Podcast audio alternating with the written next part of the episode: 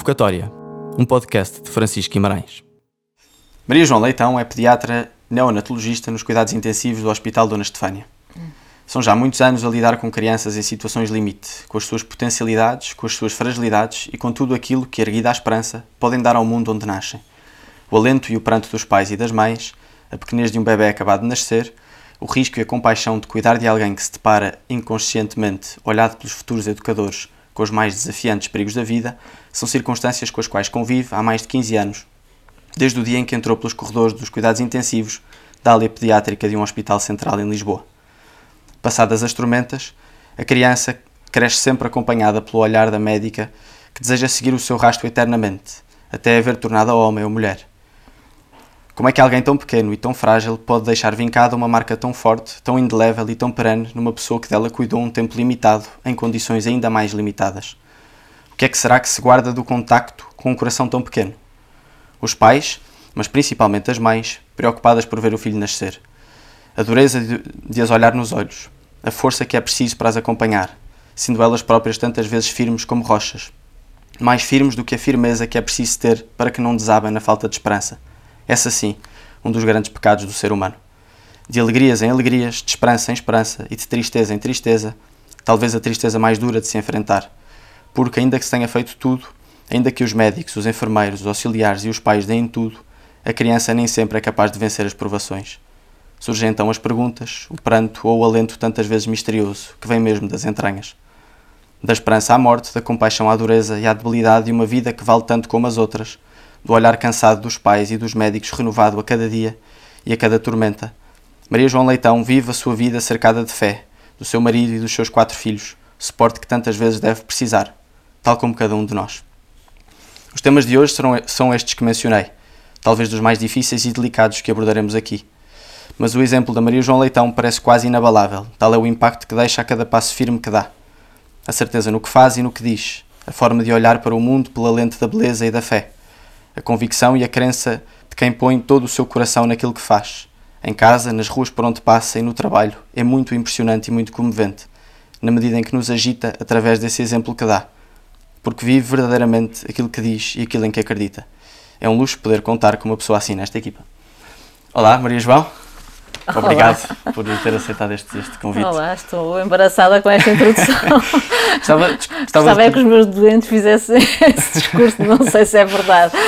E muitos fazem, muitos fazem. Bem, não sei. O que é que a medicina, neste caso a neonatologia, nos diz sobre o homem e sobre o mundo?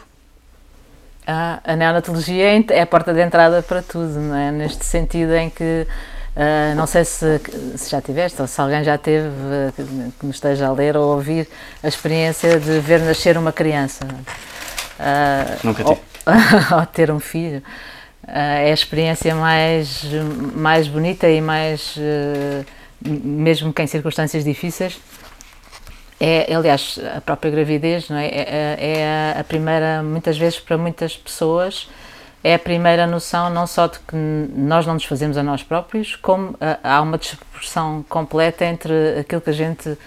Um, aquilo, aquilo, que nós damos e aquilo que recebemos, no sentido em, em que a nossa participação na, na, no surgimento de uma nova vida é mínima comparada com o, o aparecimento de uma nova pessoa.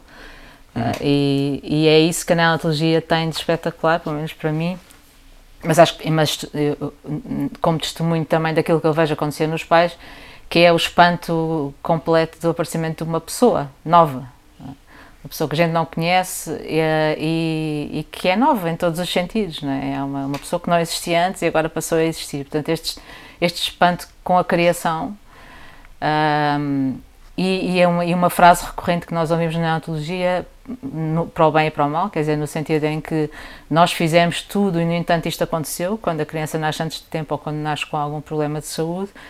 Um, ou então, uh, pronto, apesar de tudo, ela está cá, não é? Portanto, esta sensação que a nossa, a nossa controle, por assim dizer, de, de, de uma nova vida é, é quase zero. E esta sensação de vulnerabilidade e de não comando da vida, de uma vida nova que nasce, é, é, é, é dolorosa muitas vezes uhum. e, e, nos cuidados intensivos é particularmente uma experiência inicialmente de dor, porque ninguém entra para os cuidados intensivos se não precisar de cuidados claro. intensivos, não é? e não é isso que a gente deseja para uma criança que nasce, mas é a primeira experiência para muitas vezes para uns pais de, deste não controle da vida, deste espanto diante da criação e deste aparecimento de uma, de uma, de uma pessoa nova e, e mais do que uma pessoa, de um amor novo. E portanto é uma primeira experiência da realidade. e isto que parece uma coisa trivial, não é? A gente confrontar-se com a realidade e com a verdade tal como ela é, uh, infelizmente pela nossa cultura em que vivemos, é, uh, está completamente abafado, inibido e contrariado uh, pela cultura dominante. Né? O, que, o, que, a cultura dominante nos diz e diz a estes pais é, e diz a nós próprios é uh, tu controlas a vida, é? tu controlas a gravidez, tu controlas o teu projeto, entre aspas, de filho, tens aquilo que queres e quando queres e como queres, Uh, e a vida é feita de coisas boas e o sofrimento uh, é uma coisa que a gente não quer e não, não existe e se puder não olha para ele. É? Esta, isto é o que a cultura nos diz e depois o nascimento de um filho é, é o oposto de tudo isto. A realidade contraria tudo isso. Totalmente, não é? E, portanto é um banho de realidade, banho de realidade que necessariamente é um banho de verdade, não é? Porque a realidade, olhada de olhos nos olhos, aponta-nos sempre para, para a verdade do, do, que nós somos e do, do que a vida é. E, portanto, o ponto, ou seja, o ponto de partida da neonatologia, eu acho que é o ponto de partida de qualquer relação com um doente, doente com uma pessoa doente, uma pessoa doente, é, um, é essencialmente um, um, um, ponto de partida da realidade e por isso é que a vida de um médico é muito bonita. Para a mim ajuda muito porque, porque só se estivermos completamente com os olhos fechados é que nós não vivemos o nosso dia a dia neste confronto com a, com a realidade, ou seja, com a verdade. Hum. Uh, e uh, talvez haja tempos ou, ou sítios onde, onde a cultura não seja tão, tão adversária à realidade e à verdade, mas hoje em dia, em Portugal, infelizmente.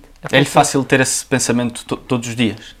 Praticamente em que entra num hospital? Ou... Eu tento porque. Uh, porque não sei se conhecem a Estefânia, mas a Estefânia, felizmente, na, na a neonatologia é no primeiro andar e eu entro pela porta que é ao lado da capela. e portanto na capela tem a Jacinta, a, Jacinta, a imagem da Jacintinha que morreu na Estefânia e, e tem um quadro muito bonito na, na capela. Não sei, se, convido todos a irem lá ver. A capela foi feita quando o hospital foi fundado, portanto, em, em memória já da Dona Estefânia, que já tinha falecido eh, mas que ofereceu toda a sua fortuna pessoal para fazer o hospital para as crianças e, portanto, eh, em tempos em que ainda se respeitavam os desejos dos mortos e se homenageavam as pessoas e os desejos profundos das pessoas, porque aquele quadro é mesmo uma homenagem à Dona Estefânia, o, o retábulo no fundo da capela é belíssimo e é tem ao cimo a Nossa Senhora, depois tem do lado direito Nossa Senhora tem a Dona Estefânia, do lado esquerdo tem o Anjo de Portugal e embaixo tem as crianças doentes, uma série de pai, umas uh, oito ou nove crianças doentes com algumas pessoas a tomarem conta delas. Portanto, uh, o, o, e Nossa Senhora está a apontar para as crianças e a apontar para Nossa Senhora. Uh, a Estefânia, Dona Estefânia está a apontar para as crianças e para, e para Nossa Senhora. E depois, e na capela também tem de lado as imagens da Jacinta, a imagem da Jacinta e do Francisco, mas da Jacinta que, que morreu lá e foi visitada por Nossa Senhora ali muitas vezes. Uh, isto para dizer que passando por ali, Uh, não só costumo rezar as laudes uh, quando saio, tenho uma listinha na minha. Não devia dizer isto, mas pronto, realmente é o que eu faço todos os dias, já que estamos a falar. Claro, a verdade, tenho uma listinha no meu livro das laudes com todas as pessoas pronto, por quem eu peço todas as manhãs e que inclui uh, muitos dos meus doentes da unidade. Ou seja, quando eu, olhando para este quadro e para este exemplo de, de da Dona Estefânia, que de facto velou e morreu a tratar de, de crianças doentes. Né? Ela morreu com, com uma distria que apanhou de um miúdo que ela visitou. Um, e a Jacinta que ofereceu todo o seu sofrimento que sofreu ali sozinha pelos, pelos pecadores e pelas almas do purgatório e pelo Papa. Portanto, estes dois exemplos, logo pela manhã, eh, fico sempre chateada quando a porta da, da capela está fechada, mas é raro.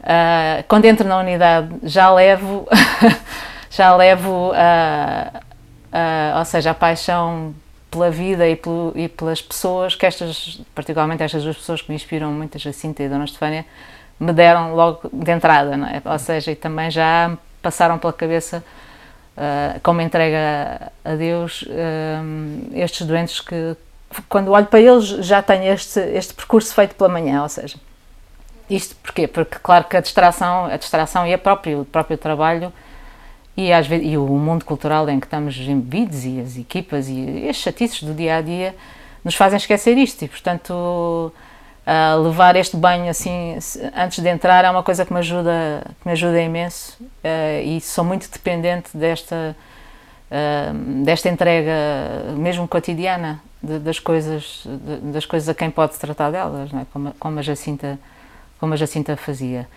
Uh, e portanto isso ajuda-me a não, a não me esquecer do que é que estou ali a fazer e, e, de quem é que de facto atua né? quando, a gente fala com os doentes Ali na unidade temos situações sempre muito complicadas, estou-me a lembrar particularmente de uma que temos lá agora. Temos algumas crianças em cuidados paliativos, portanto já sem, sem possibilidade de uma cura física, mas em que, em que o, o nosso trabalho ainda é mais difícil, que é acompanhar os pais neste processo. Neste momento temos um, um miúdo há um mês e meio nesta circunstância. Uh, e, e, e, em circunstâncias em que o peso emocional para os pais, como quase todas, é intensivo, mas algumas têm uma uma esperança mais visível, não é? É um processo mais dirigido necessariamente a, uma, a um desfecho claro. feliz e é mais fácil falar com os pais, mas alguns não. Mas de qualquer maneira, estar em cuidados intensivos uh, é para os pais sempre ter na cabeça a possibilidade de que o meu filho pode morrer. E para uma pessoa que esteja em cuidados intensivos ou, ou que fique doente, claramente aquilo que aquilo que passa pela cabeça da pessoa, ok, eu estou doente, estou gravemente doente, posso morrer. Portanto, a morte a possibilidade da morte é uma coisa que está que está no horizonte de qualquer pessoa que esteja doente, mas particularmente qualquer pessoa que tenha uma doença grave e particularmente ali. E isto para dizer que todas as, as situações em que haja este peso emocional, em todas as situações, cada vez que falamos, seja com o próprio doente, seja com a família, como é o nosso caso, o peso das nossas palavras é muito, muito grande. Portanto, isto é uma consciência que ao fim destes anos todos, já tenho mais, estava a dizer 15, já tenho 20, 20 e tal doentes ali, 20 e tal anos ali, foi das coisas que eu mais aprendi. Quer dizer, quando a situação é uma situação leve, na nossa prática clínica, e mesmo assim isso até pode nem ser verdade, as nossas palavras não têm tanto peso, mas nestas situações, todas as palavras que a gente diz, a maneira como as diz, a maneira como sorri mais ou sorri menos, o tempo que está com os pais, o facto de puxar uma cadeira e se sentar em vez de estar a falar em pé, estas coisas que parecem triviais, pequenas e acessórias são absolutamente cruciais quando o peso emocional de uma situação e a tensão e a, e a angústia de uns pais é muito, é muito grande. Portanto, isso foi das coisas que eu mais aprendi. Portanto, rezo sempre ao Espírito Santo antes de, de falar com os pais para não dizer nada que seja mal, mal neste sentido, hum. quer dizer, para não escorregar na, na, na, nestas palavras e não dizer, não me distrair, não dizer a coisa que me passa pela cabeça e que, e que não é suposto dizer. Isto também se treina. Tudo interrompe-me quando quiseres, não, que eu vou por aí mas, fora. Mas eu ia por aí, ah. ou seja, que, uhum. consegue notar diferenças no seu olhar para a vida, uhum. para, para, para, os doentes, para o mundo, no seu início enquanto médica e, e agora? A sua profissão moldou-a nesse, nesse ponto de vista? Uh, sim, uh, uh, sim, eu acho que humanamente se, se uma pessoa tenta perceber aquilo que está a viver não é? e não desiste de, de, olhar um bocadinho de frente para esta realidade, cresce humanamente muito e também o facto de ter, eu agora estava a pensar, ainda no outro dia estava a pensar, né? tenho doentes que eu comecei a seguir ao nascer, é que neste momento têm quase 18 anos, é? E, e, acompanhando doentes complexos eh, e, e a coisa mais bonita da gente, da gente viver como médicos é eh, perceber, fazer este, esta, este percurso em companhia com as famílias, no nosso caso, com os miúdos, que agora já não são miúdos, sim, é? continua a acompanhá-los? Sim, sim, tenho muitos. Eh, e, e, gente, e eu olho para trás, e elas, eu acho que também olham para mim, eu olho para elas com uma amizade. Uma amizade que é feita de, de muitíssimos momentos de, de confiança mútua, de sofrimento, muito sofrimento, alguns também de, de, de, de morte, não é? Tenho alguns, aliás, tenho saudades de alguns pais, bastante saudades de alguns pais que eu segui os miúdos e que acabaram por falecer e depois, como não os vejo na consulta, já não tenho muito contacto com eles e, e é engraçado, hum. porque aquilo que se cria mesmo é uma, é uma relação, é uma relação hum, feita de confiança mútua, que é muito importante na vida de um médico e está muito esquecida. É? Está esquecido que o nosso trabalho terapêutico, por assim dizer, tem um componente, tem dois componentes, tem um componente técnico, claro que é muito importante, a gente não pode ser muito Claro. amigo dos pais e não saber tratar os miúdos e não estudar Mas o os miúdos humano, e não, que é- não, não, é, não, não ter, não ter uh, cuidado com a, com a competência técnica e não, não ser responsável pelos atos clínicos que faz, mas tem o segundo pilar que é absolutamente crucial e que está muito esquecido, que é de criar, de, de viver numa relação. Até podemos errar às vezes, mas continuar nessa relação e vol- voltar atrás e, e fazer outra coisa e, um, e continuar nesta relação com os pais uh, e eles eu tenho a minha experiência grande para trás. Portanto voltando à tua pergunta o que é que eu aprendi mais? Aprendi mais o peso deste, da relação o, pe- o peso da relação o peso da confiança e o, e o peso uh, e a necessidade de eu ser uma pessoa diante de uma pessoa de eu ser um coração diante de um coração igual ao meu, de uma pessoa igual à que eu estou a tratar ou, ou com quem eu me estou a relacionar, mais do que só debitar eh, instruções técnicas ou, ou, ou ser eh, muito bom a nível técnico ou ser consultor a nível técnico daquela criança e dizer umas coisas e não sei se estás a perceber. não Sim, sim, dizer, claro, claro, claro. isto para o- sobretudo no- nas- na, na pediatria e sobretudo nos doentes mais complexos que são claramente que toda a gente goza comigo, mas são os doentes que eu gosto mais. Toda a gente goza comigo porque a minha, a minha consulta ao longo dos anos parece um imã para os miúdos complicados, não é? Porque eu gosto. E, eh, e sempre que, há, que entra um miúdo mais complicado, ou que sai, pronto, neste caso para o ambulatório da unidade do miúdo, que fica com muitas dependências e muitos problemas, eu já sei que é sempre, este é para ti e pronto. Mas eh, porque Porquê? Pois, porque, porque, porque, quer dizer, espero que não seja por um paternalismo que eu também tenho tentado aprender a, a não ter, quer dizer, ou, sei, ou seja, torná-los dependentes da minha, do meu apoio, que não seja, mas porque, ah, porque é um universo diferente. Eu não sei se, se conheces, ou pessoas que tenham filhos, filhos ou familiares com doenças graves, mas claramente é uma vida diferente, é uma vida sempre confrontada com a possibilidade da morte é uma vida, como diz uma, uma doente minha que é africana, diz quem tem filho não tem destino.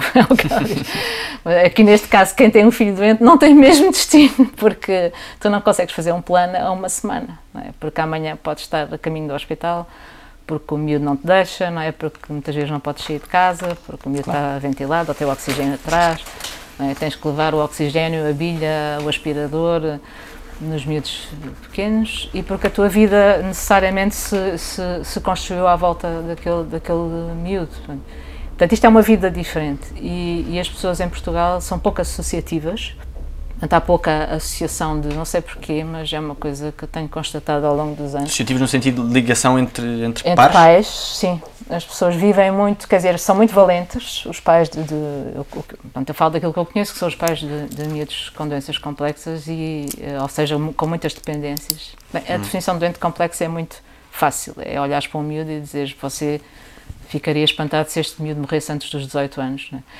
E se a resposta for não, este é um doente complexo. Né? E habitualmente pronto, são dependentes só de tecnologias, ou de muitas consultas, ou de muitos apoios.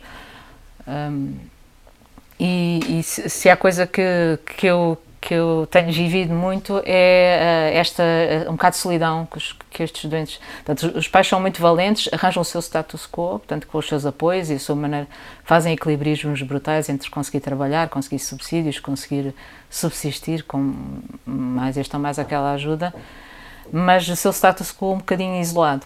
É muito difícil, tu, eu já tentei, acredita, juntar com a Inês Dias da Silva, que é uma mãe também de um doente complexo hum, muito valente, e, e tentámos juntar, eh, asso- associar estes pais, não é? juntá-los, fazer. eh, porque senão estamos sempre a quase a começar do zero, com os apoios, com. a- mas é muito difícil em Portugal, enquanto nos outros países estão cheios de associações de pais de todas as doenças e mais algumas.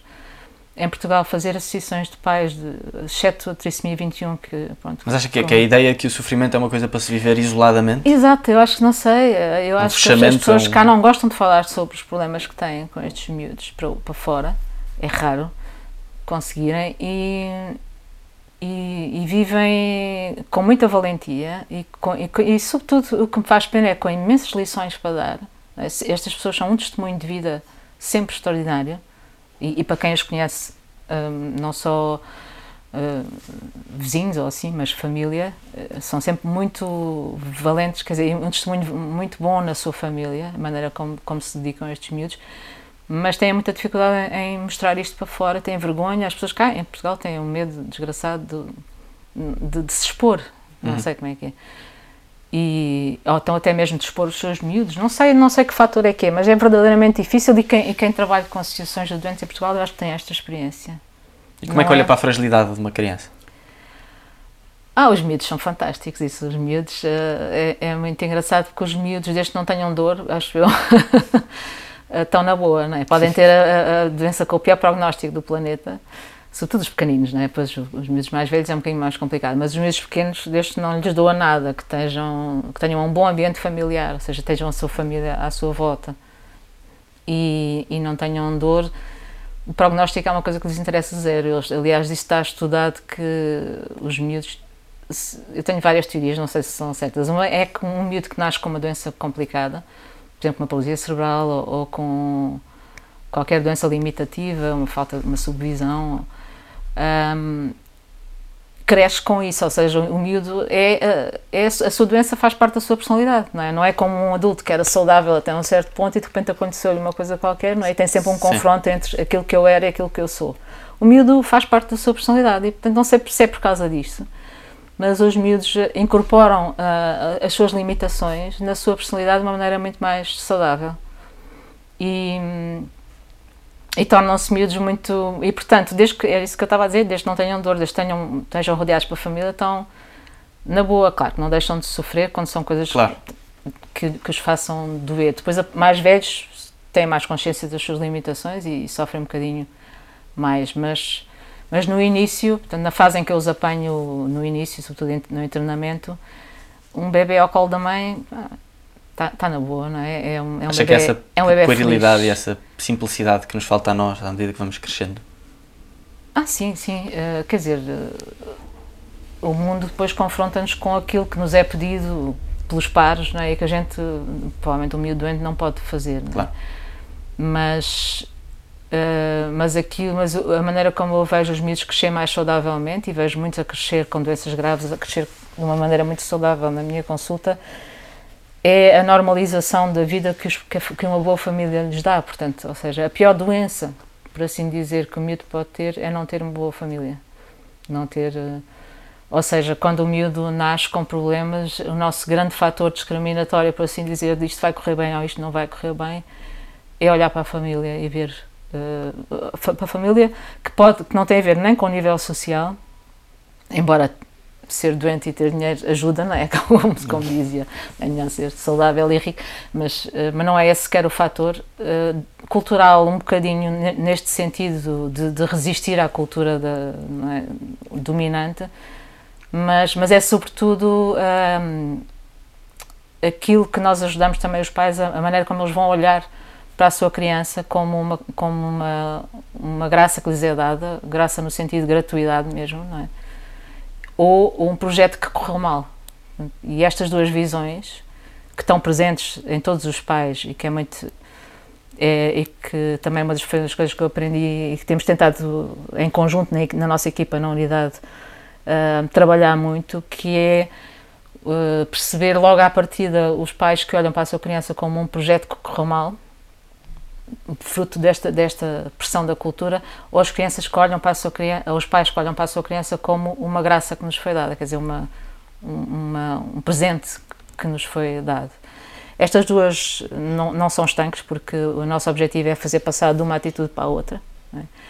E o nosso principal trabalho na unidade e no percurso, porque estes miúdos ficam muito tempo connosco habitualmente, quer dizer, a não ser que pronto, que morram antes ou que as coisas corram tão bem que tenham alta muito cedo, mas, por exemplo, um grande prematuro fica quatro meses, pelo menos, connosco. Uh, nós temos muita patologia cirúrgica na unidade, também são pelo menos dois meses. Dois meses dá para ter, é? para ajudar os pais a fazer, se nós formos atentos e preocupados, fazer, fazer com os pais um percurso muito bom. E o percurso, na, na sua essência, é isto: é passar do isto foi uma desgraça que me aconteceu para isto foi uma grande graça que me foi dada. Portanto, e, na simplicidade este é o percurso de facto que a gente tenta fazer Porquê? Porque é que a gente tenta fazer isto? Não por ser uma teoria bonita, mas porque isto corresponde uh, ao coração dos pais, ao percurso verdadeiro do coração dos pais. E não somos só nós que o dizemos, a nós aquilo que nos, uh, que nos torna mais contentes é um percurso, mesmo dos miúdos que faleceram, são os pais, sobretudo até nos miúdos que faleceram, porque aí nem sequer conseguem olhar com, com, com, com óculos cor-de-rosa para, para, o período do, internamento da unidade, que é sempre duro. Hum. Quando esses pais nos escrevem a dizer obrigado, fizemos, e conseguem acompanhar o seu filho até ao fim, com serenidade e, com, e, e saem de, e passam este processo com paz, com muita paz. Uh, porque é um processo horrível, né? ver nascer um filho e ver morrer um filho. Um, e, e, e, quando eles, e quando isto acontece, né? quando eles conseguem olhar para este, para este processo todo e perceber que cresceram como pessoas e que foi um processo de onde saíram com paz, foi porque fizeram esta transição. Do, não é? Este filho não o faço eu. Uh, este filho é, é, é, uma, é uma, é, o tempo que eu tive com este filho, mesmo curto, foi um presente na, na nossa vida. E, e, e, por exemplo, olhando para estes pais que estão lá agora connosco, a transição desde o início é um, é um miúdo, não, não vou dizer, mas, mas é um miúdo com, com um problema completamente incurável e que, e que está em fase de, pronto, de, esperarmos, de esperarmos mesmo que ele parta. Estamos há um mês, um, um mês e meio com eles. Foram os pais que têm feito este percurso, uh, começaram quase a fazer um luto muito precoce, não é? a querer dar as coisas todas do miúdo para o hospital e a querer, no fundo, largar, não é? E neste momento são eles a dizer, eles têm que fazer teste de Covid, por exemplo, todos, todas as semanas, para poderem lá estar os dois. Temos deixado que eles fiquem os dois, sempre com o bebê, eh, apesar de não ser essa a regra neste momento no hospital, mas neste percurso é muito importante que estejam os dois. E eles dizem, só nós não, só não queremos ficar positivos porque depois não podemos estar aqui com o bebê. É? O bebê já não, já, já não tem quase resposta nenhuma neste momento fisiológica, mas a gente vê, vê a paz com que eles estão ali, com que conseguem estar numa situação muito dura, como querem estar até ao fim. É? É, é, uma, é uma beleza. É isso que lhe vai dando alento nessa é rotina. Porque, é, é porque, porque talvez todos os médicos, eu acho que vivem, e a gente ali em particular, uh, vivemos na, na, com as coisas mais incompreensíveis para o homem, não é? que são a dor e muitas vezes a morte, a dor, o sofrimento a, e a doença das crianças é, é, é um anátema hoje em dia, que as pessoas não percebem porque é que as crianças têm que estar doentes. E, portanto, conseguir olhar, aprender, no fundo, aprendemos todos juntos e fazemos isto também em, em conjunto, aprendemos a olhar para, para isto como uma, como, como uma, uma, uma, verdade, quer dizer, com verdade e com, como um presente e uma graça que nos é dada viver e conseguir atravessar isto, esta experiência, uh, com, percebendo que ficamos mais humanos, ao longo de, de, deste, deste percurso, é, eu acho que é uma, é uma graça espetacular, não é? E não caindo nas tentações do, do profissional de saúde, que é ter tanta compaixão que se destrói completamente, não é? Uma compaixão e que já não consegue sequer ajudar porque quando fica assoberbado de, de, com o sofrimento.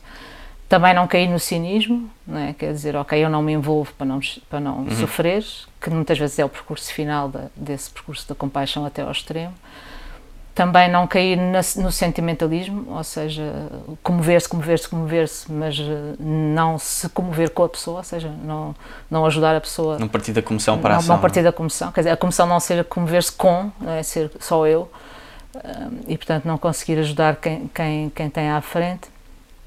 Isso, e portanto, não cair nestas três tentações, e, mas viver como um testemunho, é? viver só a sua relação com o doente como um simples, mais o mais não convencido testemunho que é eu eh, é uma pessoa, a minha pessoa diante da tua pessoa, o meu coração diante do teu coração, que é igual ao meu, portanto, e o meu coração é assim, é? a minha minha maneira de, de olhar para a vida diz-me que quanto mais a gente se agarrar aos miúdos melhor, é? quanto mais os abraçar melhor uh, e, e há coisas muito bonitas na maternidade, não é? A gente vê imensas, sei lá, uma mãe, um miúdo que morre ao colo da mãe, que nós tentamos sempre ali na unidade que os miúdos morram ao colo dos pais, sempre.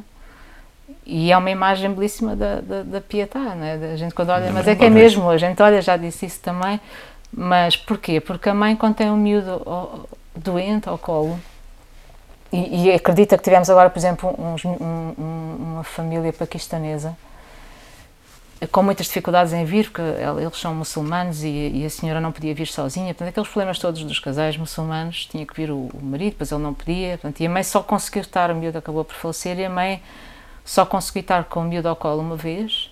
E esse foi o momento mais importante de todos, de, do tempo que, que ela teve com o miúdo no, no hospital, não é? E foi um dó não poder estar mais tempo.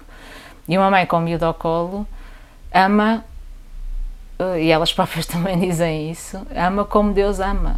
Ou seja, e esta é, esta é uma segunda parte também da, da, da coisa bonita da neonatologia. Uma mãe com o ao colo olha para o miúdo e diz: Eu amo-te e não quero que tu morras. Não é? Eu, eu amo-te e queria que tu vivesses eternamente. Eu amo-te e queria que tu não sofresses. Não é? Este é exatamente o amor de Deus para connosco. Não é? E quando a gente vê, a gente lê na, na, na, nos olhos delas e e é isto que elas estão a pensar, não é? é uma mãe com uma mãe, um pai com um miúdo ao colo eh, ama este miúdo como Deus ama. E esta experiência de ou quer amar este miúdo como Deus ama, não é? Mas no fundo o coração ama assim, uhum. porque é feito por Deus também, é, não é? É, nossa, é, é feito para amar assim. Eu acho que não há nenhuma altura em que a gente perceba, perceba como Deus nos ama e a gente perceba como o nosso coração é feito para amar como Deus ama, do que nesta circunstância, não é? De uma mãe com um miúdo doente ao colo. Porque, quer dizer, devia ser para, todas as, para todos nós, não é? Olharmos para outra pessoa e, e querer amá-la como Deus a ama. Não é? Mas não é assim, não é? A nossa vida não é assim. E porque a gente vive para amar a si próprio e, e este não consegue passar bem, uh, nem no casamento consegue passar bem consegue ter, ter a capacidade para fazer isto, não é? Também essa capacidade é-nos dada pela graça, mas de qualquer maneira. Mas de facto, eu acho que o momento mais próximo em que nós amamos alguém como Deus ama é o momento da maternidade e da paternidade, e por isso. Por isso é que eu te digo, a neonatologia é uma, é uma beleza, é uma beleza e é uma experiência, uh, é uma experiência do coração, uh, como todas as coisas da vida, não é? Se a gente não, não, não as olha com, com, com grandeza não vive. Não é? e, e, e, para, e por isso é que a paternidade e a maternidade são, são experiências cruciais, mas em grande parte por causa disto. Não é? E a gente vê isso nos olhos destes, destes pais, ou seja, um bebê que nasce é um amor que nasce no coração. Isto também aprendi com o meu capelão. Foi uma das coisas que eu aprendi. Nós temos um capelão muito bom e, e, e chamamos sempre para os batismos na unidade às vezes batizamos nós quando ele não chega a tempo, mas uh, a experiência do batismo na unidade trouxe-me também esta. E ouvi-lo falar muitas vezes com os pais durante o batismo, que também é uma experiência boa na, na neonatologia. Uh, ensinou-me isto, é uma coisa que ele diz sempre e é tão verdade. Diz assim: por mais doloroso que seja a circunstância em que este bebê nasceu, por ser muito pequenino ou muito doente, há uma coisa que nas vossas vidas, pai e mãe, nunca vai sair, que é a experiência de amar como Deus ama. É a experiência de. Portanto, o amor não morre. Exatamente, ou seja, o miúdo morre, uh, ou, ou, é doente, ou, ou, ou, o sofrimento é grande, não é? mas o, este amor, esta experiência de amar assim, é? amar com completo altruísmo, ou seja, eu só quero que tu, só quero que esta outra pessoa não morra, não sofra, viva eternamente, uhum. é? é? É uma experiência que transforma a vida, a vida toda. É? E por isso, só por esta. E, e, isto é muito verdade, isto consola imenso os pais. Consola imenso os pais perceber uh, que a vida se enriqueceu, é? que há uma riqueza muito grande no sofrimento, mesmo com o sofrimento, não, não é necessariamente com. O próprio sofrimento do parto tem esta riqueza dentro, não é? A gente mas o parto também não é fácil, mas a própria gravidez às vezes é difícil. Mas o que é que tem dentro? Tem este, tem este amor gigante eh, de, de, amar outra pessoa, de uma forma talvez mais altruísta do que alguma vez a gente vai conseguir amar na vida. Depois uh, outras coisas se metem neste, nestas nuances de, de, amar assim, mas na, nos primeiros tempos, na neonatologia, sobretudo no miúdo, por exemplo, doente, que a gente às vezes até sabe que não vai nunca ter uma vida autónoma, nem vai sair dali eventualmente, e que às vezes nem sequer tem relação. E, no entanto, não há pai nenhum que não te diga eu dava a minha vida para este miúdo viver, ou para este miúdo não sofrer, ou para... Não é? E quando é que a gente vai amar assim outra vez na vida? Nunca, não é? E, e portanto, só por isto, e só uh, nós como médicos podemos testemunhar isto todos os dias, é uma ajuda muito grande para a vida, não é? Para mim, para mim é.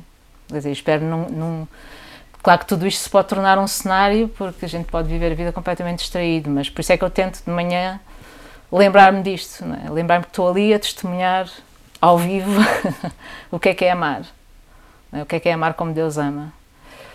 Uh... Estou tão embasbacado que não me lembro da pergunta que ia fazer a seguir, mas, mas era a propósito disso da, da, da esperança, estou aqui a ver, se, a ver se me lembro, nem tenho aqui escrito, hum. mas como é que se canaliza a, a esperança sem entrar naquele uh, paternalismo e naquele facilitismo de vai tudo correr bem?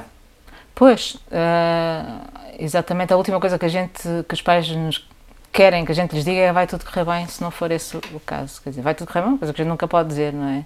É a frase mais estúpida que existe. O, o, até mesmo nestas circunstâncias do Covid, não é? Irrita-me sempre quando vejo aqueles cartazes. Vai, a maior parte das vezes não vai nada correr. Aliás, não está a correr nada bem, não é? Portanto, o que é que a gente diz aos pais? Corra como correr, nós estamos aqui convosco, não é? Nós fazemos esta experiência convosco. Portanto, é isto. Ou seja, nós somos a vossa companhia numa experiência que vai ser dura. E, e, uh, para e é o que os pais no limite procuram, é a companhia. Totalmente, de... mas completamente. Não é uma resposta. Dizer, o, que é, o que é que eu, quando eu acabo um, um, dia de urgência, ou um dia de. Estou a pensar ontem até, ou sei lá, o meu último dia de urgência que foi na sexta-feira, de que é que eu me arrependo? De não ter sentado mais tempo, por exemplo, com estes pais que estão a fazer este período até ao fim, de não, de não ter acolhido melhor uns pais que entraram pela primeira vez na unidade e que vêm com aquele ar completamente desatinado do primeiro dia. Um, por exemplo, o primeiro dia é um dia muito importante, tudo aquilo que a gente diz e faz é, é muito importante. Os pais nunca mais esquecem a primeira conversa. Uh, Sexta-feira, para cá, tivemos uma conversa também com o pai, com uma miúda que lá temos com uma complicada. Estas primeiras conversas, uh, os pais nunca mais esquecem e podem marcar a maneira como eles se aproximam daquilo que ele estava a dizer, é? desta transição entre o projeto que correu mal para, para a graça que eu recebi. E, e, portanto é preciso ter muito cuidado nas primeiras conversas uh, e no tempo e, e, de não esquecermos não esquecermos o tempo que temos que passar ali. Uh, isso está estudado também cientificamente para quem quiser há artigos muito giros sobre isto. Aquilo que eu estava a dizer não é? Puxar uma cadeira e sentar. Tu podes estar 5 minutos a falar com os pais. Se puxares uma cadeira e te sentares eles acham que foram 10 minutos. Se falares em pé eles acham que foram 2 minutos é giro e, no entanto, a diferença entre as duas coisas é puxares uma cadeira e sentaste ao lado dele. Até podes depois, sei lá, atender o telefone e ter que sair, mas. Uh, é assim que se vai gerindo o medo. Sim, a companhia. O, o medo do próprio médico e o, medo, e o medo do, dos pais e do doente?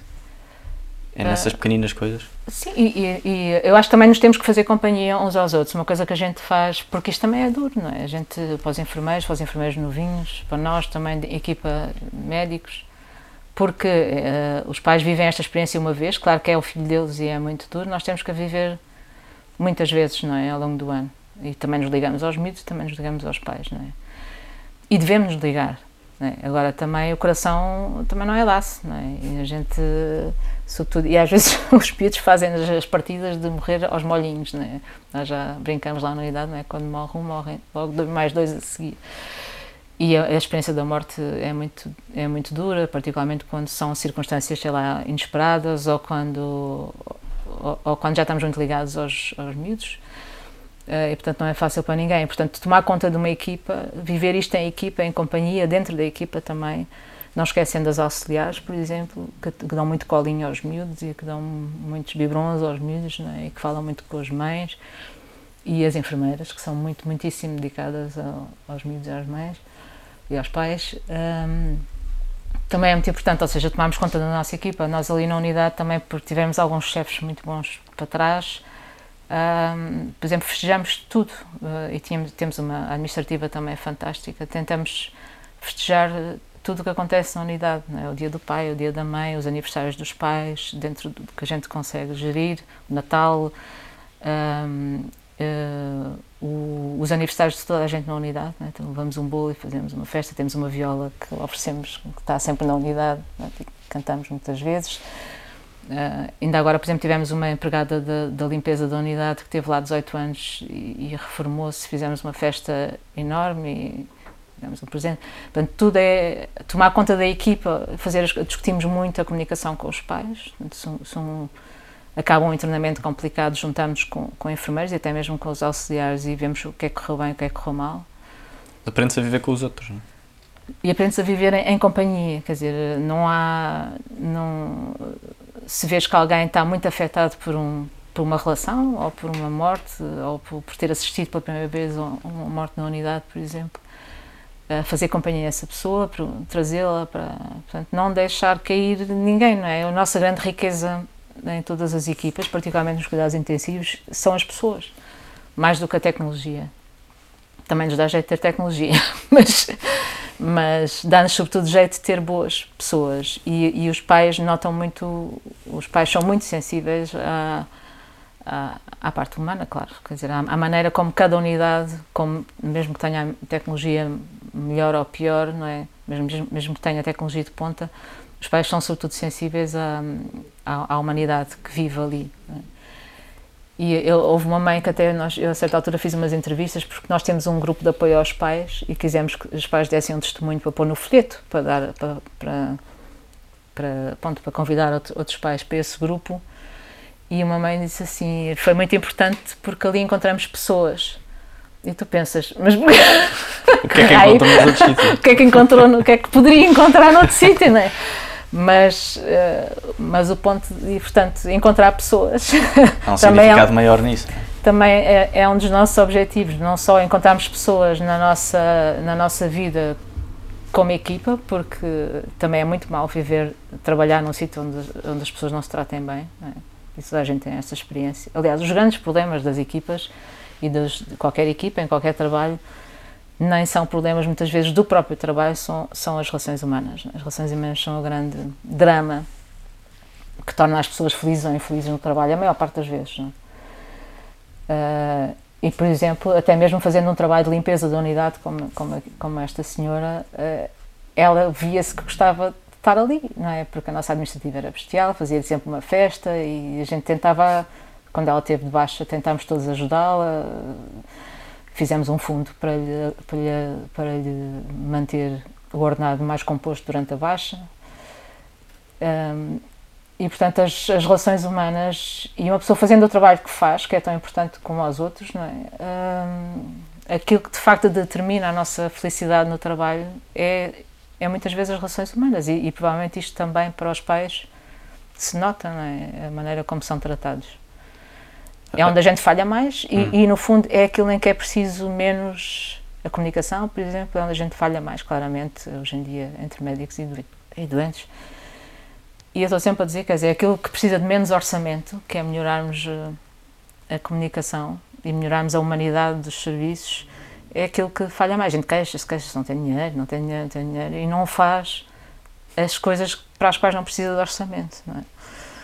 Eh, na, na, medicina em geral e nestas unidades, que é melhorar as nossas relações como equipa e é melhorar a nossa comunicação e a nossa relação com, com os doentes. E é tão fácil como eu digo, é puxar uma cadeira, não é? é antes de, ir a correr embora, passar pela unidade e ver se está alguém mais triste, se está algum pai com quem ainda não falou. Uh, por exemplo, os pais só nos pedem que a gente, quando acaba de ver o miúdo, fale com eles e diga, olha, o plano para hoje, isto, isto tira quilos de ansiedade de uns pais que estão ali durante 24 horas com o seu bebê. É? A gente acaba de ver o meu e diz: olha, o plano para hoje é isto, é não fazer nada.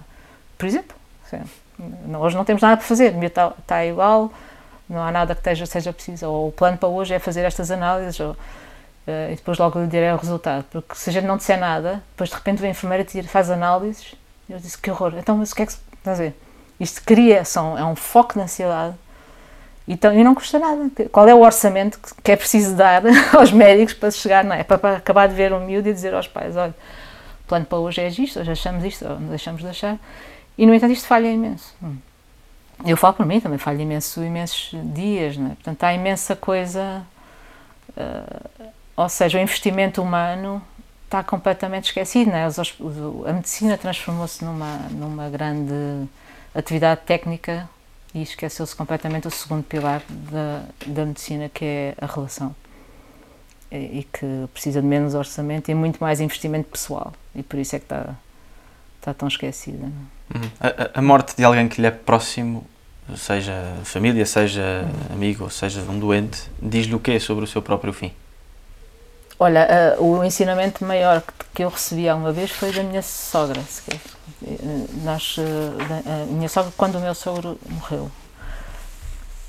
E, e ficou mesmo como uma marca da, da, minha, da minha fé, porque, ainda por cima como médica, porque o meu sogro tinha tido um AVC, eles moram aqui ao pé de nós, moravam, e uh, o meu sogro tinha tido um AVC, depois esteve a fazer a sua recuperação em casa durante dois anos mais ou menos, e depois, numa manhã de sexta-feira, nunca, mais me esqueço, as pessoas que nos são queridas, ou que são queridas por Deus, eu acho que morrem mais à sexta-feira. e uh, numa sexta-feira de manhã, a minha sogra telefona-me a dizer: o, o, o, teu, o tio não está bem, o tio não está bem. E claro, nós também, como médicos da família, somos sempre os mais visados nestas circunstâncias, não é? E eu saí a correr, foi só atravessar a rua e e fui lá, e cheguei lá e percebi eh, perfeitamente que o meu sogro estava com gás, pronto, estava a morrer. Mas pus-me a fazer aquelas coisas que a gente faz, não é? Medir a tensão arterial, auscultar, e, e quando eu disse à, à minha sogra, que estava ali no quarto, oh, tia, eh, o tio vai morrer, ou está, está a morrer, ela, o que é que ela fez? Ajoelhou-se aos pés da cama, fez eh, nunca mais esqueci isto mesmo, ajoelhou-se aos pés da cama e o marido, é? o marido de, de casamento de 50 anos, e, e, disse e rezou Nossa Senhora, Nossa Senhora recebe-o, ajuda-o a entrar no céu, ajuda a entrar no céu, recebe-o neste momento, é? está com ele neste momento. Ou seja, eu fiz-me essa, até me estou a comover a dizer isto porque foi mesmo assim uma, uma catequese em 5 minutos, 10 minutos.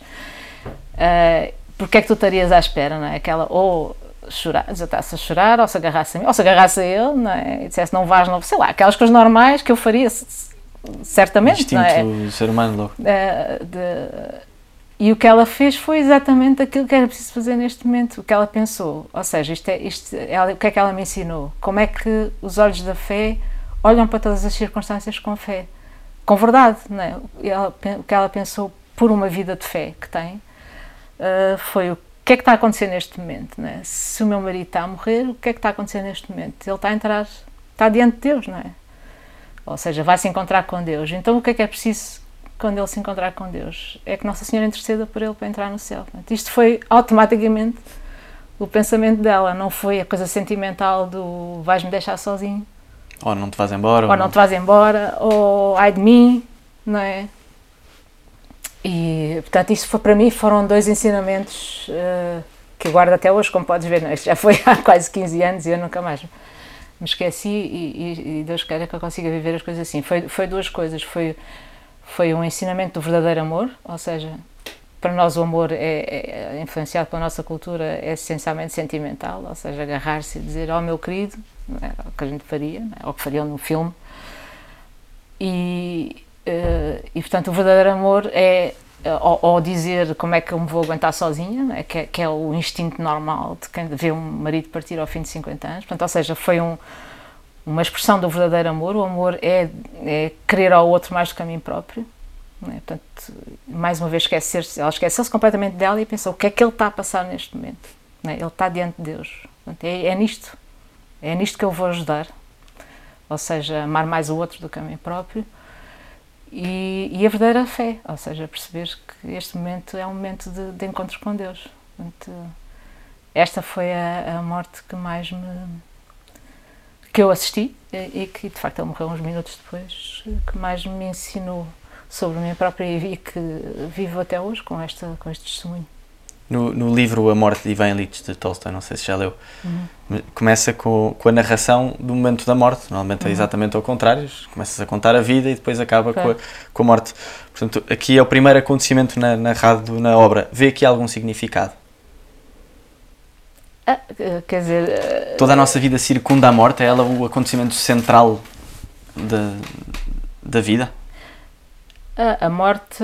Pronto, a morte é aquilo que nos ficou de, de, um plano que correu mal, não é? Quer dizer, a morte não era para ser, nós não éramos para morrer, não é? E Deus nos criou-nos para a vida, para a vida eterna, portanto, uh, a morte hoje em dia ainda é mais central, é sempre central porque uh, uh, no fundo é o nosso encontro, como nós acreditamos, é o nosso encontro com Deus, mas o nosso encontro para uma vida mais mais plena. Mas no mundo culturalmente como está hoje em dia, A, a morte é aquilo que determina o fim daquilo que se acha que é eterno, que é o corpo. É? E, portanto, é, a morte hoje em dia é, é aquilo que não se fala, porque, porque é aquilo que nos lembra a vulnerabilidade completa daquilo que a gente acha que é o máximo, que é o nosso corpo e que não deveria morrer. Uh, mas mas para, um cristão é, a morte é, é o momento de encontro com Deus, mas dada a condição em que nós estamos, é? em que a morte nos foi trazida, no fundo, pela nossa recusa de Deus no plano inicial, um, a morte também tem uma ansiedade de, de, de, a gente perceber o que é que nos vai, como é que vai ser este encontro com Deus, tendo em conta aquilo que Ele nos pediu ao longo, ao longo da vida, mas uh, felizmente isto foi resgatado não é, pela obediência de, da, pessoa de, da pessoa de Cristo. É? Cristo obedeceu até à morte e, e resgatou-nos resgatou essa morte e disse-nos uma coisa que a gente se tem que lembrar todos os dias, não é? Eu amo-te com um amor eterno e tu nunca morrerás. Isto chama-se a Boa Nova e, e como a morte, como estavas a dizer, é, é, um momento tão... é uma coisa que termina tanto a nossa vida e só não termina mais porque a gente tenta esquecer-se dela. Esta Boa Nova é completamente determinante para a nossa vida todos os dias é? e é dela que a gente vive, é dela que eu vivo verdadeiramente. Quer dizer, eu vivo desta frase de saber isto, não é? Que Deus me ama com amor eterno e pessoal, a mim própria, e que eu nunca vou morrer. Uh, se, se, se, nunca vou morrer, verdadeiramente, neste, vivendo neste amor, neste amor a Deus. Uh, isto, estas palavras, por acaso, que, que eu li desta maneira num texto do, do Cardeal Ratzinger, também me marcaram imenso, porque porque a gente às vezes tem tentação de viver a nossa fé também uh, lip service, não é? Quer dizer, a frase salvação não nos, quer, não nos diz nada pessoalmente, porque a gente nem pensa em salvação de quê? É? Claro. Porque é que Deus me salva? E, e, portanto perceber a boa nova como uma coisa pessoal minha e, e a mim neste, muito neste, neste sentido, é? Deus ama-me com amor eterno e eu nunca vou morrer, é? Quem é que não quem é que não vive para ouvir isto, é? para, para, para viver isto? No, no, no, mesmo livro do Tolstói hum. também é abordada a futilidade vã dos nossos apetites e das nossas vaidades, ou seja, os médicos hum, sentirem que são solução para tudo. Uhum. Hum, esta personagem principal era um juiz e, portanto, os juízes ali também se percebem que são uh, soluções para os problemas da sociedade uhum. e, e, que são as únicas respostas. Hum, o que é que realmente importa? O que importa é que, é que a vida seja uma experiência de vida, ou seja, porque aquilo que nos é dado, tudo importa. O que eu te posso dizer é que tudo importa, porque. porque neste caso, desculpe interromper, ah. Maria João, mas neste caso o Ivan Litz só se apercebe da importância, que é muito típico hum. nosso, não é? Hum. Só se apercebe da importância real da vida quando se confronta com a morte. Uhum. Por isso é que eu perguntei o que é que, o que, é que realmente importa. Pois. Uh, então, a gente, uh, encarando a morte como uma como um encontro final com, com Deus, aquilo que importa na vida, ou aquilo que a morte nos diz sobre a vida, é que é todos os momentos, a nossa relação com Deus ao longo da nossa vida. Ou seja, mas a nossa relação com Deus ao longo da vida é a nossa relação com as coisas. E para quem não tem essa. Ah, tem sempre, não é? é o César tanto fala muito sobre isso, é? tem, tem sempre para toda a gente tem, porque o coração humano é coração feito humano por Deus, é o coração humano. É o coração humano é? As pessoas acham que a, que a Igreja traz uma moralidade à vida. A Igreja não traz uma moralidade, uma moralidade diferente ou nova à vida. O homem é um, é um ser moral. É? A, gente, a gente vive com um coração que é feito por Deus e que deseja, como estes pais desejam, não é? que deseja, sobretudo, ser amado, mas e deseja ser amado de uma maneira infinita. Por isso é que esta boa nova é uma coisa fantástica. Não é? Nós como a gente ama os filhos e como, e como quer ser amado pelo marido quando casa, é? Hum, e, quer um, e quer a justiça, é? portanto o coração humano quer essas coisas todas. qual é o drama de que precisamos ser salvos? É que a gente percebe que não os consegue viver assim, não os consegue atingir, não consegue atingir um amor completo, não consegue atingir uma justiça, não consegue ter os bens todos que nos tragam felicidade. É? é isso que a morte nos, nos faz perceber, como encontro com nu é? Na morte, a, morte, a morte é, é, é, pessoal, é a minha morte. É, e na morte eu estou completamente nu diante de Deus. Não é? E, portanto, aí tudo o resto não me ajuda nada. Não é? Só me ajuda estar diante de Deus o que é que eu percebi de Deus, ao longo, do amor a Deus e do, ao longo da minha hum. vida. Não é? O resto não traz absolutamente nada. Um, e a doença e a morte envenenam ao mesmo tempo que podem arrumar o caos e as prioridades? pode ter esse efeito. Ah, Quer dizer, ah, se uma, se uma- sim, ah, tudo na vida pode Pode-nos ser, pode ser também. vivido mal ou bem, é? de qualquer circunstância. E a circunstância da morte, a, circunstância da doença, particularmente, porque nos lembra a possibilidade da morte e porque nos tira a possibilidade de, de viver como a gente quer, não é? De, de- fazer aquilo que quer, é? Tira-nos a, a ilusão de dominarmos o mundo, de dominarmos o corpo. Ah, E, portanto, se, se esses forem sempre os nossos objetivos, é? A- a- a- é, é um, é um veneno horrível a, doença, a doença e a possibilidade da morte. Ah, Agora também pode, -se, pode ser uma oportunidade, de- e é sempre uma oportunidade de olharmos, de olharmos outra vez para a vida com outros olhos, é? mas para isso também precisamos de companhia, é? Portanto, a maior graça que a gente pode ter, se não tiver uma família que nos ajude, é amigos, amigos, a igreja, é, é companhia. A fé não, não se vive sozinha, a vida não se vive sozinha, o amor não tem sentido sozinho, é? a gente tem que amar alguém, ser amado por alguém. Ah, e o amor é a grande, é a grande possibilidade de, de vivermos de outra maneira. É? A experiência do amor é a coisa mais, mais que a gente mais procura, que a gente mais precisa e que a gente mais deve dar aos outros. E é importante lembrarmos e reavivarmos o que somos, quem somos, aqueles que amamos e que fazem parte da nossa história. Reavivar? Reavivar na nossa memória Ah. essas, essas pessoas, aqueles que, que amamos, aqueles que Sim, gostam de nós. Isso tem um nome, chama-se oração. A oração é isso que a gente faz todos os dias, por isso é que, é, por isso é que a oração é como respirar, não é? é a coisa mais cotidiana que a gente tem que fazer todos os dias, é, é agradecer mais que- hum, a vida que tem e as pessoas que têm à volta e, e, e pedir, pedir por elas, pedir para amar, amar mais aquilo que a nossa vida, a nossa moralidade é, é, é muito simples no cristianismo. É, é só olhar para o dia, para aquilo que fez e perceber, podia ter amado mais. É É muito difícil chegar ao fim do dia e dizer não, não podia ter amado mais, acho que nunca me aconteceu. Ah, provavelmente nunca vai acontecer, mas, ah, mas este é o único critério da moralidade. é? É curioso dizer isso, porque o João Lobo Antunes tinha uma frase que dizia: Contabilizamos o, fin- o balanço final e escrevemos, com um sorriso e um travo de amargura, o último currículo. Eh, Que sorriso é este e que travo de amargura é este? Então é esse, eu acho que é assim, não amei o suficiente, né? não, não amei a Deus, mas amar a Deus às vezes pode ser uma coisa abstrata, portanto, aquilo que, e Deus sabe isso, não é? Cristo sabe isso, foi isso que Ele nos ensinou. E portanto, são os dois mandamentos, não é? Amar a Deus pode nos parecer uma coisa difícil, ahm, porque não o vemos, mas, e portanto, o segundo mandamento é amar o outro como a mim próprio, portanto, que no fundo é a mesma coisa. Mas porquê é que o travo de amargura nos, Ah, porque a gente nunca sorrir? consegue, porque isso chama-se o drama do amor, que é o drama da vida. A gente acha que nunca, que nunca a gente confronta-se diariamente com a impossibilidade de amar. E, e quer. sorrimos mesmo assim? Porque nos somos amados.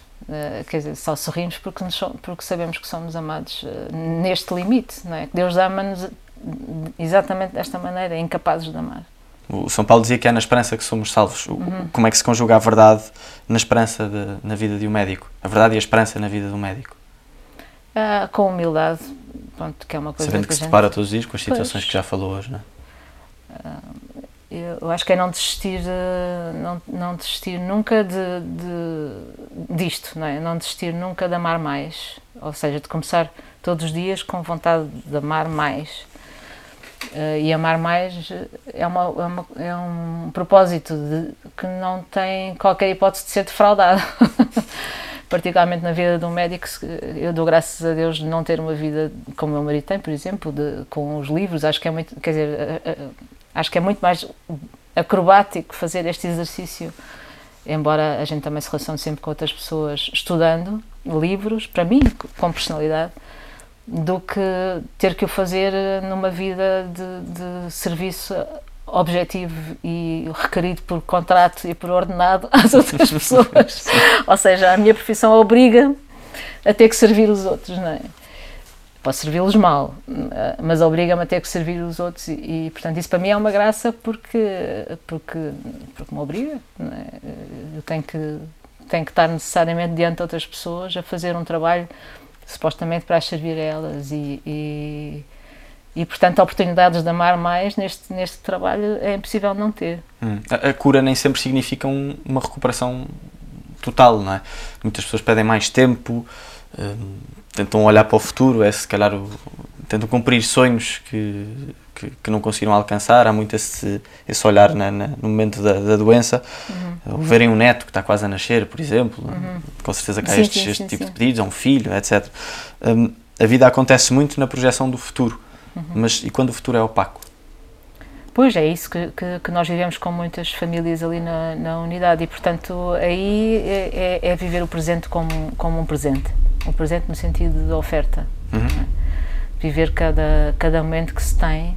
Uh, nesse aspecto, os miúdos que vivem pouco tempo ou, uh, também ensinam muito os pais como o tempo é precioso, é? porque a gente também uh, dá muito de barato que vai catar amanhã, é? que vai catar agora com o Covid também nos ensinou isso, é? a gente não consegue fazer planos a mais de duas semanas para nada. É? E isso também foi um banho de. É um, é um bocado ansiogénico, mas, mas foi um banho de realidade também, porque a nossa vida é assim. É? A gente não, de facto não sabe se vai cá estar amanhã. E e, mas é muito difícil gerir a esperança, é muito difícil gerir a esperança assim, mas é, é e, e, daí olhar para o presente como um presente e como e para cada um, a gente diz sempre aquela frase feita do viver um dia de cada vez nos intensivos, mas é mesmo também a frase é feita porque é verdade, não é? Porque é verdade e, e mas também sem grande angústia, quer dizer, a gente, por exemplo, nós demos muito aos pais estiver completamente avassalado pela, pela, dor e pela incapacidade às vezes de olhar para estas paredes da unidade, que às vezes os pais dizem fica um dia em casa, vão os dois dar uma volta é? e volte depois, quer dizer, portanto também não se sinta obcecado com a, com a necessidade de estar, não é? Mas, mas, uh, mas a pior coisa que nós tentamos contrariar no, no, nas nossas famílias ali é a fuga. É? E, e, e culturalmente há muita pressão para a fuga, não é? Não, não te agarres ao bebê, não é? Não, trata de ti, não, não, te, não, é, não, não te impliques, não, não te ligues, porque o bebê vai morrer. Esta, esta conversa que não há paciência. Por aí não, não, nos, não nos agarraríamos a nada, porque a nada, nada é Sim, nada, e nada, não, não há nada que nos traga sofrimento, como nada do que, do que mereça ser amado uh, nos vai não trazer sofrimento, não é? Ou, nenhum amor nos vai não trazer sofrimento, é? é o preço é o preço porque, porque as coisas, porque a gente não consegue amar e porque, e porque a gente não consegue viver a separação e a, e a ausência bem. Mas, uh, mas esse é o preço de amar. Para relacionar, pergunta fora da caixa agora, uhum. mas, mas para relacionar o, a nossa conversa com, com o livro e, e com uhum. o podcast, uh, que relação é que encontra, não sei se gosta de futebol, mas que uhum. relação é que encontra entre a vida e um jogo de futebol?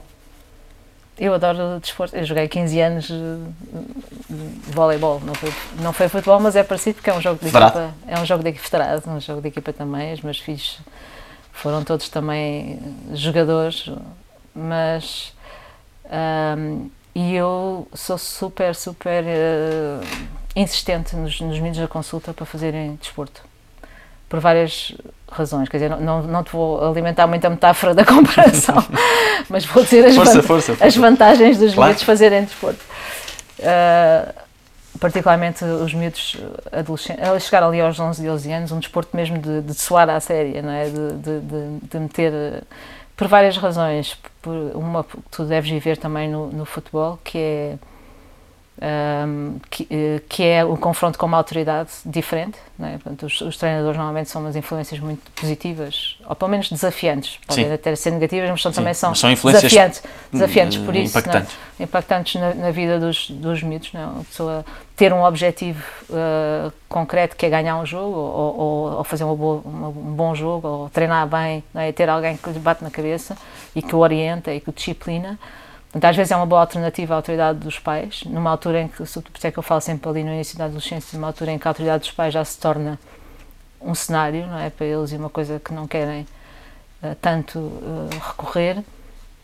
E, portanto, é um fator muito formativo nesse aspecto. É uma. A performance física, quer dizer, a gente gastar. Uh, ou mesmo também pode ser um jogo intelectual, mas o jogo físico é muito importante porque dá aos miúdos uma, uma, uma outra perna. Quer dizer, eles têm uma perna da. Um, tem, tem a atividade intelectual na escola e depois que pode correr mal, não é? mas de repente tem os treinos e o jogo que, podem estar a correr muito bem quando as outras coisas estão a correr mal e vice-versa. Portanto, ficam Uhum. com duas pernas de apoio para, para, a sua, para a sua personalidade.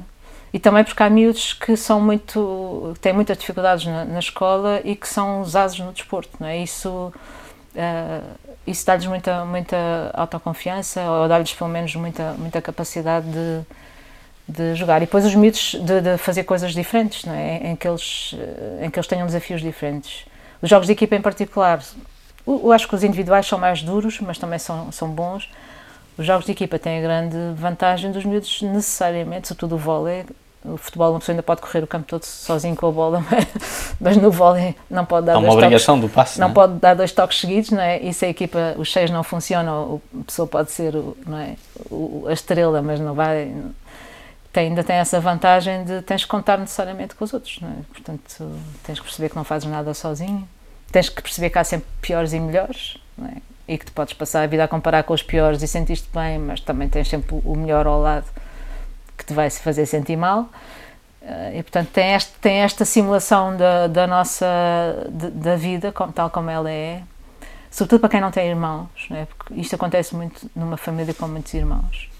Os irmãos fazem isto, fazem uma equipa de futebol, não é? Não é? Dão-te na cabeça, mas com a vantagem dos irmãos, por isso é que é importante ter irmãos que eles gostam de ti e tu sabes que eles gostam de ti, faças o que fizeres, não é?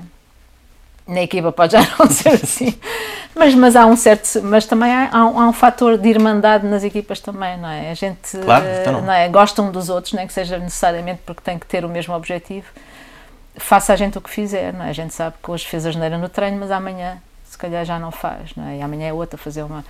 Portanto, tem, tem este fator de irmandade do anel, não é? cada um faz a asneira ao seu tempo. Tu viste o Senhor dos Anéis? Sim, é? sim, sim. Eu adoro o livro do Senhor dos Anéis. E a Irmandade do Anel, todos eles se portam mal a certa altura, não é?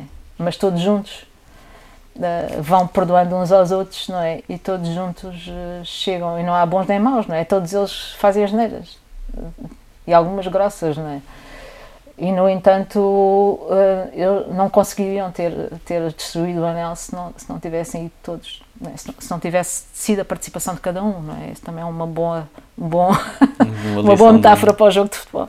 Obrigado, Maria João.